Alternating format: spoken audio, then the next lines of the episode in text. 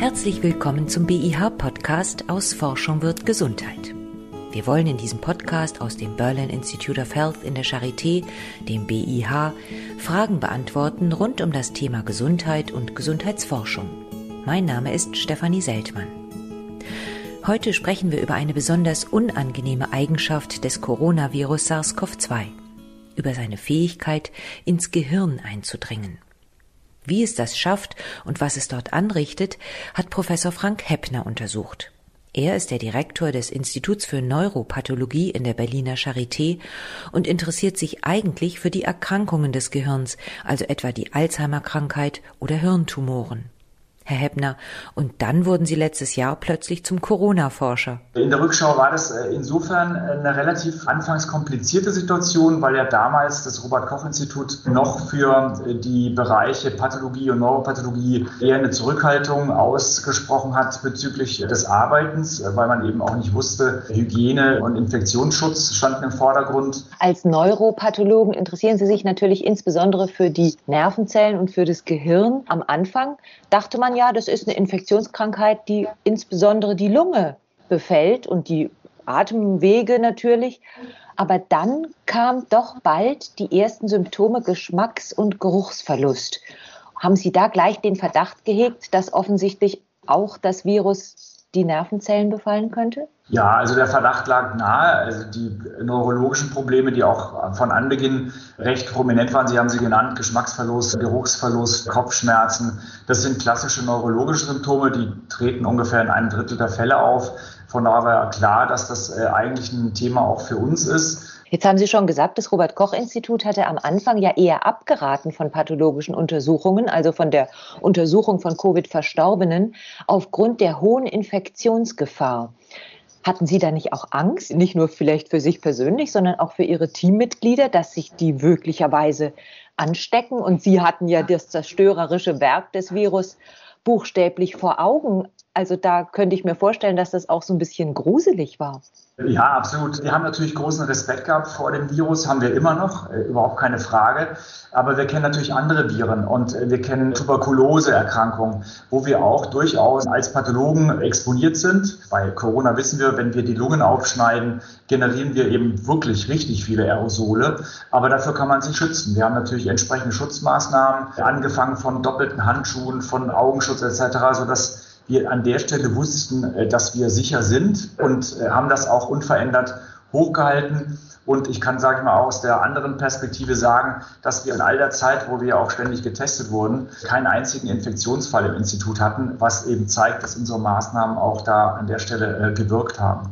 Und wie sind Sie denn jetzt vorgegangen? Sie wollten also wissen, ob das Virus auch das Gehirn befällt und am besten wollten Sie ja auch noch herausfinden, wie es da hineinkommt. Ja, also wir haben einen Verdacht gehabt, nämlich dass äh, das Virus über die Hirnnerven, also insbesondere über den Riechnerv eintreten kann. Das kennen wir von anderen Viren, die auch gerne mal das Hirn befallen äh, und haben dann in diesen Regionen diese Route einfach entsprechend dezidiert herausgenommen und dann die simple Frage gestellt, das war zusammen mit den Virologen, können wir dort Virus nachweisen? Das war auch in der Zeit, wo noch nicht ganz klar war, was bedeutet es, wenn man Virus-RNA nachweist. Äh, bedeutet es auch, dass da das ganze intakte Virus nachzuweisen ist, was einen Unterschied macht. Und haben deswegen auch angefangen von Anbeginn mit wirklich verschiedenen Untersuchungsmethoden. Nicht nur RNA zu suchen, sondern auch das Eiweiß mit entsprechenden Färbungen bis hin zur Elektronenmikroskopie, um äh, wirklich den klaren Nachweis zu führen. Und das eben entlang der Route, Riechschleimhaut, das ist quasi der Beginn des Riechnervens, entsprechend seiner Verästelung bis ins Gehirn in den Regionen,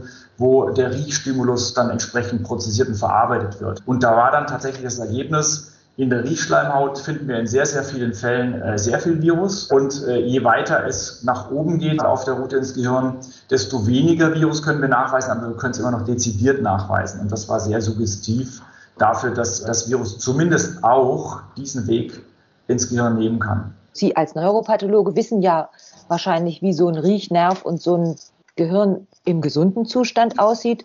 Was hat denn das Virus mit dem mit den Nerven und mit dem Gehirn gemacht? Zerstört es die Nervenzellen oder breitet es sich nur über diese Wege aus? Sieht das anders aus in dem Gehirn oder in dem Nervensystem eines Covid-Patienten? Das Gehirn selbst sieht relativ von außen betrachtet normal aus. Das kann man also mit dem bloßen Auge nicht erkennen. Also es macht jetzt keine fulminanten Entzündungen, wie wir das vielleicht von einer Hirnhautentzündung, also von einer Meningitis kennen oder von einer eitrigen Meningitis. Das ist nicht der Fall. Wir sehen aber, wenn ich jetzt mal zurückgehe auf die äh, Eintrittspforte, nämlich die Riechschleimhaut, dort sehen wir schon Veränderungen. Dort können wir also A, das Virus nachweisen. Wir können es auch nachweisen dort in den Nerven Nervenzellen. Das sind quasi einzelne erste Rezeptoren, die sich dann zusammenschalten zu dem Nerv, der als quasi Kabelstrang nach oben ins Gehirn zieht.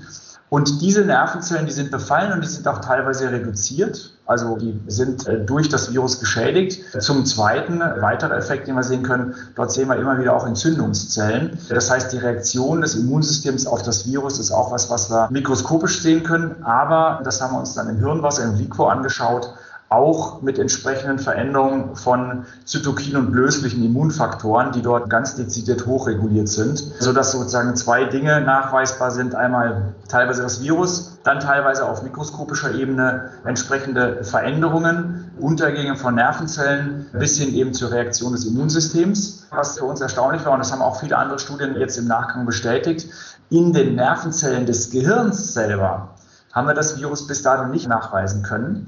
Das ist zwar im Gehirn, aber das findet sich äh, dann immer in den äh, Gefäßzellen, in den Endothelien und macht dort kleine Veränderungen am Gefäß, kleine Gefäßentzündungen, die eine weitere wichtige Pathologie im Gehirn vermutlich mit unterstützen, nämlich dass an den Gefäßen der Blutfluss stoppt und es dann nachgeschaltet zu Infarkten kommt. Und das ist auch das, was sehr früh bekannt gewesen ist, dass eben viele von diesen Covid-19-Patienten äh, kleinere oder größere Hirninfarkte haben, die natürlich dann auch eine fulminante Klinik machen. Das heißt, das Virus ist nicht nur über diesen Riechnervenzellen ins Gehirn gelangt, sondern auch übers Blut. Genau, das ist das, was wir momentan denken. Es gibt quasi zwei mögliche alternative Eintrittspforten. Einmal über die Nerven, wie beschrieben, über die Hirnnerven. Wir haben es im Übrigen auch nicht nur im, im Riechnerv gefunden, sondern auch im, im Trigeminusnerv, ist auch ein wichtiger äh, Hirnnerv. Aber eben zum Zweiten ganz wichtig über das Blutsystem oder das Blutgefäßsystem. Und das passt zu äh, Befunden, die wir auch in anderen Organen jenseits des Gehirns finden, weil diese Endothelien Endothelien oder diese Endothelitis, wie wir sie dann nennen, sich auch in der Lunge, in der Niere, in vielen anderen Organen auch finden lässt und auch ein typisches Korrelat von einer Covid-19-Entzündung ist. Und die Blut-Hirn-Schranke, die greift da nicht? Die Blut-Hirn-Schranke, die ist immer schwer zu beurteilen. Die ist natürlich ein wichtiges System, wo Austausch von Produkten von Zellen gewährleistet wird. Und man muss davon ausgehen, dass in dem Moment, wo eine starke Entzündung ist, und die können wir ja nachweisen, dass in so einem Kontext immer die Blut-Hirn-Schranke nicht mehr so dicht ist, nicht mehr so viel abhält, quasi aufgeht. Das kennen wir aber auch von anderen Erkrankungen. Können Sie denn sagen, dass durch den Befall der Viren der Geschmacksnerven oder der Geruchsnerven, dass das jetzt tatsächlich dazu geführt hat, dass diese Nerven kaputt sind und dass der Geruchsverlust oder der Geschmacksverlust dadurch verursacht wurde? Vermuten Sie das? Das ist so ein bisschen die aktuelle Hypothese, dass durch den direkten Virusbefall die Nervenzellen der Riechschleim Schleimhaut zumindest in der akuten Phase nicht mehr funktionieren, teilweise kaputt gehen. Und äh, daraus kann man auch konkludieren, weil dann natürlich immer die Frage kommt, wie reguliert sich das dann über die Zeit? Äh, gibt ja auch. Der kommt ja wieder, der Geruchssinn bei den nicht so schwer befallenen. Bei den nicht so schwer befallenen. Bei einigen kommt er aber nicht wieder und man geht davon aus, dass es letztlich so eine Frage ist, wie viel von den, diesen Nervenzellen gestellt wird. Wenn das quasi über einen bestimmten Wert hinaus ist, das sind eben auch viele Vorläuferzellen, aus denen sich diese Nervenzellen in dieser Riechschleimhaut generieren. Wenn zu viel von denen kaputt gegangen ist, dann wird sich das System wahrscheinlich nicht mehr regenerieren. Das sind dann wahrscheinlich diejenigen Patienten, die langfristig auch entsprechende Probleme äh, haben und beibehalten werden. Und bei denen, wo das nicht so stark befallen war im, im Riechschleimhaut-Kontext, die werden sich wahrscheinlich regenerieren und da kennen wir auch genug äh, Verläufe, wo sich das äh, wieder gegeben hat. Und jetzt haben Sie noch vom Trigeminusnerv gesprochen. Das ist ja der Zahnschmerznerv. Verursacht dieser Virusbefall oder die Entzündung, die damit zusammen einhergeht, denn auch Schmerzen? Mit Sicherheit, das wissen wir ja alles von einer Herpes, äh, Zoster oder sonstigen äh, Viruserkrankungen, Gürtelrosen etc. sind sehr, sehr schmerzhaft, ja. Der Trigeminusnerv, den haben wir untersucht im Bereich der Kornea, also im Augenbereich Dort konnten wir es nachweisen, aber der hat verschiedene Äste. Und sage ich mal, der Bereich, der in einem Zahnkontext eine Rolle spielt, den untersuchen wir noch. Frau Meinert ist äh, gerade hier auch da mit den Kollegen auch der Zahnmedizin. Das ist noch ein laufendes Projekt, wo wir uns genau anschauen, wie sieht es in der Mundhöhle aus, äh, um dem nachzugehen. Jetzt haben Sie Gürtelrose erwähnt. Das ist ja ein Windpockenvirus, das in den Nervenzellen sich heimlich versteckt und möglicherweise nach 20, 30 Jahren noch länger wieder zum Vorschein kommt. Wäre das bei dem Coronavirus auch zu befürchten? Gut, das ist der Blick in die Glaskugel, weil ich weiß natürlich nicht, ist das ein neurotropes Virus, ist der Begriff sozusagen. Ja, neurotropes Virus ist per Definition immer ein Virus, das in den Nerven gehen kann. Man assoziiert aber damit sozusagen eigentlich Viren, die präferenziell oder fast ausschließlich den Nerven befallen, also wie wir jetzt von dem Gürtelrosen-Kontext kennen. Da muss man sagen, dass Nervensystem kein bevorzugter Ort ist. Das Virus braucht ja bestimmte Rezeptoren. ACE2 ist einer von den bekannten und die sind im Gehirn äh, nicht sehr stark ausgeprägt, wenn dann dort auch eher in den eben Gefäßen, dort wo wir das Virus auch nachweisen können. Das heißt, es ist vermutlich eher ein Abfallprodukt, eine Gelegenheit für das Virus, weil es so lange in der Riechschleimhaut ist, weil dort so viele Neurone sind, dass es dann eben auch mal diesen Weg tut. Es ist aber nicht das sein primäres Ziel, äh, so würde ich es mal formulieren. Und andersrum formuliert kann man dann davon ausgehen, dass es sich dort nicht versteckt, weil es sich da eigentlich gar nicht so richtig wohlfühlt. Haben denn Nervenzellen auch diese ACE2-Rezeptoren oder wie kommen die Viren in diese Nervenzellen überhaupt rein? Sehr gute Frage. Äh, da gibt es jetzt verschiedene Studien, je nachdem, welchen man glaubt. Wir sind nicht überzeugt, dass Nervenzellen wirklich ernsthaft ACE2 machen, jedenfalls in einem substanziellen Maße. Genauso nicht wie die Gliazellen, die ja sehr wichtig sind im Gehirn. Und von daher ist äh, im Fall einer Nervenzelle auf direkten Wege über ACE2 vermutlich nicht der Weg, aber es gibt eben ja noch andere Rezeptoren und Wege jenseits von ACE2. Von da kann man das nicht ausschließen, dass eine Nervenzelle sich fallen wird. Aber eben der primäre bevorzugte Weg ist nicht der offensichtliche. Und das erklärt so ein bisschen das, was ich vorgesagt habe. Und auch, warum wir im Nervenzell des Gehirns das Virus nicht wirklich finden können, sondern dann eben in den Gefäßen. Sie haben auch untersucht, welche Rolle das Immunsystem spielt. Das Immunsystem in der Lunge spielt ja eine furchtbare Rolle. Das ist ja schlimmer als das Virus selbst, wie das Immunsystem dann gegen befallene Zellen vorgeht. Haben Sie eine ähnliche aggressive Vorgehensweise des Immunsystems auch im Gehirn gefunden? haben wir. Und was man eben bei Covid-19 findet, zum einen, dass diese Zellen sehr, sehr stark aktiviert sind und zum anderen sich auch so zusammenrotten zu Knötchen, wenn die Mikroglia-Knötchen, plus die Tatsache, dass wenn wir das vergleichen, die Intensität der Aktivierung mit einigen wenigen Markern, dass die im Covid-19-Kontext deutlich ausgeprägter ist als zum Beispiel Referenz eine HIV-Enzephalitis oder eine Sepsis, die sich im Gehirn niederschlägt sodass wir schon auch sagen können, dass auf diesen initialen Befunden beruhend äh, es so aussieht, dass das Immunsystem auch im Gehirn, das hirneigene Immunsystem, was natürlich im Rest des Körpers kommuniziert, dass das stärker aktiviert ist. Und wir haben zum anderen, er hat es eingangs ja gesagt, äh, den LICO untersucht äh, und finden dort eben auch eine Hochregulation von einigen dieser Markern, die auch typischerweise von Mikrogliazellen auch produziert werden, so dass man da sagen kann, ja, es kommt zu einer starken Entzündung, die sich in allen Bereichen, sei es im Gewebe im Gehirn oder auch im Liquor, im flüssigen Bereich, widerspiegeln. Ich habe noch eine Frage zu den Symptomen des Hirnbefalls durch das Virus. Man weiß ja, dass die armen Patienten alle eine unheimliche Luftnot haben. Und das hat man ja in erster Linie darauf zurückgeführt, dass eben die Lungen befallen sind und vielleicht die Atmung nicht mehr so richtig funktioniert.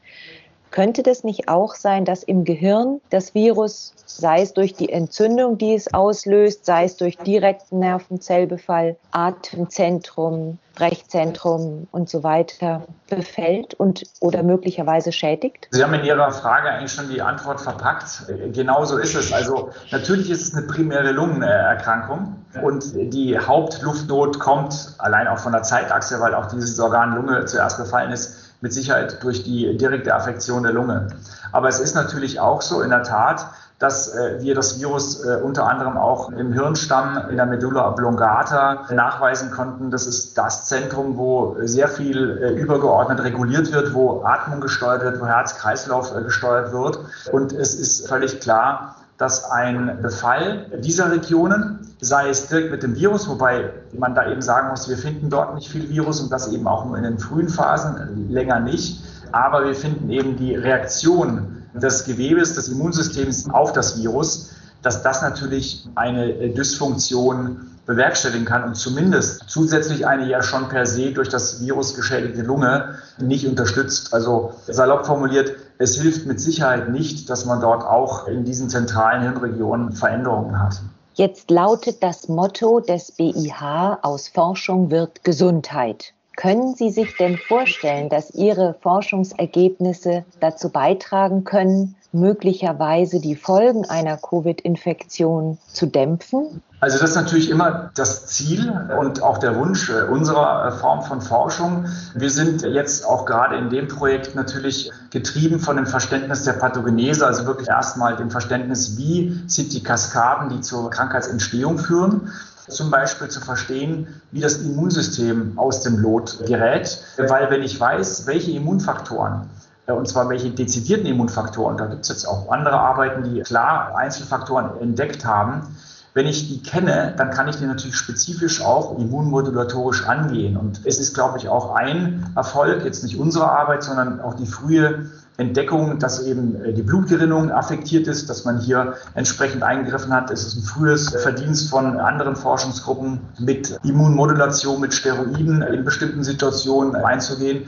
Und das ist letztlich eine direkte Ableitung aus eben solchen Befunden, die viele andere wir haben ein bisschen zu beigetragen, gefunden haben. Und von daher äh, glaube ich schon, dass unverändert das Verständnis von Erkrankungen, so wie wir es tun, wie es viele andere auch tun, die Grundlage ist für eine dann äh, zielgerichtete äh, Therapie. Das ist ja das, was wir wollen. Wir wollen ja nicht eine Gießkannentherapie, sondern wir wollen möglichst dezidiert Bescheid wissen, um ganz äh, dezidiert die, eben die richtigen Stellschrauben ansteuern zu können.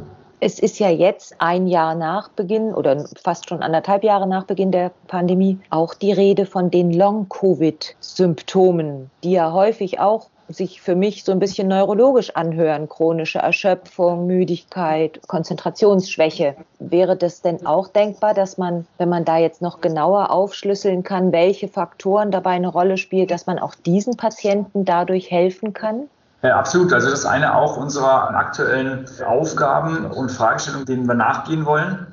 Das können wir natürlich per Definition nicht an Autopsiegewebe, weil glücklicherweise haben die überlegt. Wir haben aber angefangen mit der Neurologie und auch mit niedergelassenen Neurologen, zum Beispiel Liquor, also Hirnwasser von Long-Covid-Patienten, äh, so es denn vorliegt, zu sammeln, um dort auch zu untersuchen, welche Faktoren sind dort, welche Immunmediatoren kann man dort nachweisen, um Rückschlüsse zu treffen, wie die eventuell einen Teil dieser neurologischen Long-Covid-Probleme beeinflussen weil ich glaube, dass inzwischen das allgemein davon auszugehen ist und auch akzeptiert ist, dass die Long-Covid-Probleme keine direkten Virusprobleme sind, sondern eher indirekt getriggert zum Beispiel eben durch das Immunsystem. Und von daher ist sozusagen das Studium von welche Immunveränderungen finden wir bei den Long-Covid-Patienten ein möglicher Ansatz, auch diesen Patienten zu helfen.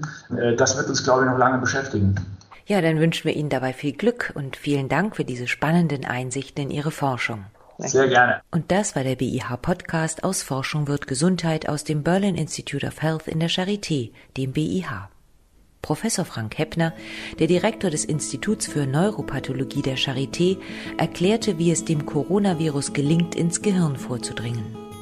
Falls auch Sie eine Frage zur Gesundheit oder zur Gesundheitsforschung haben, schicken Sie sie gerne an podcast.bih-charité.de.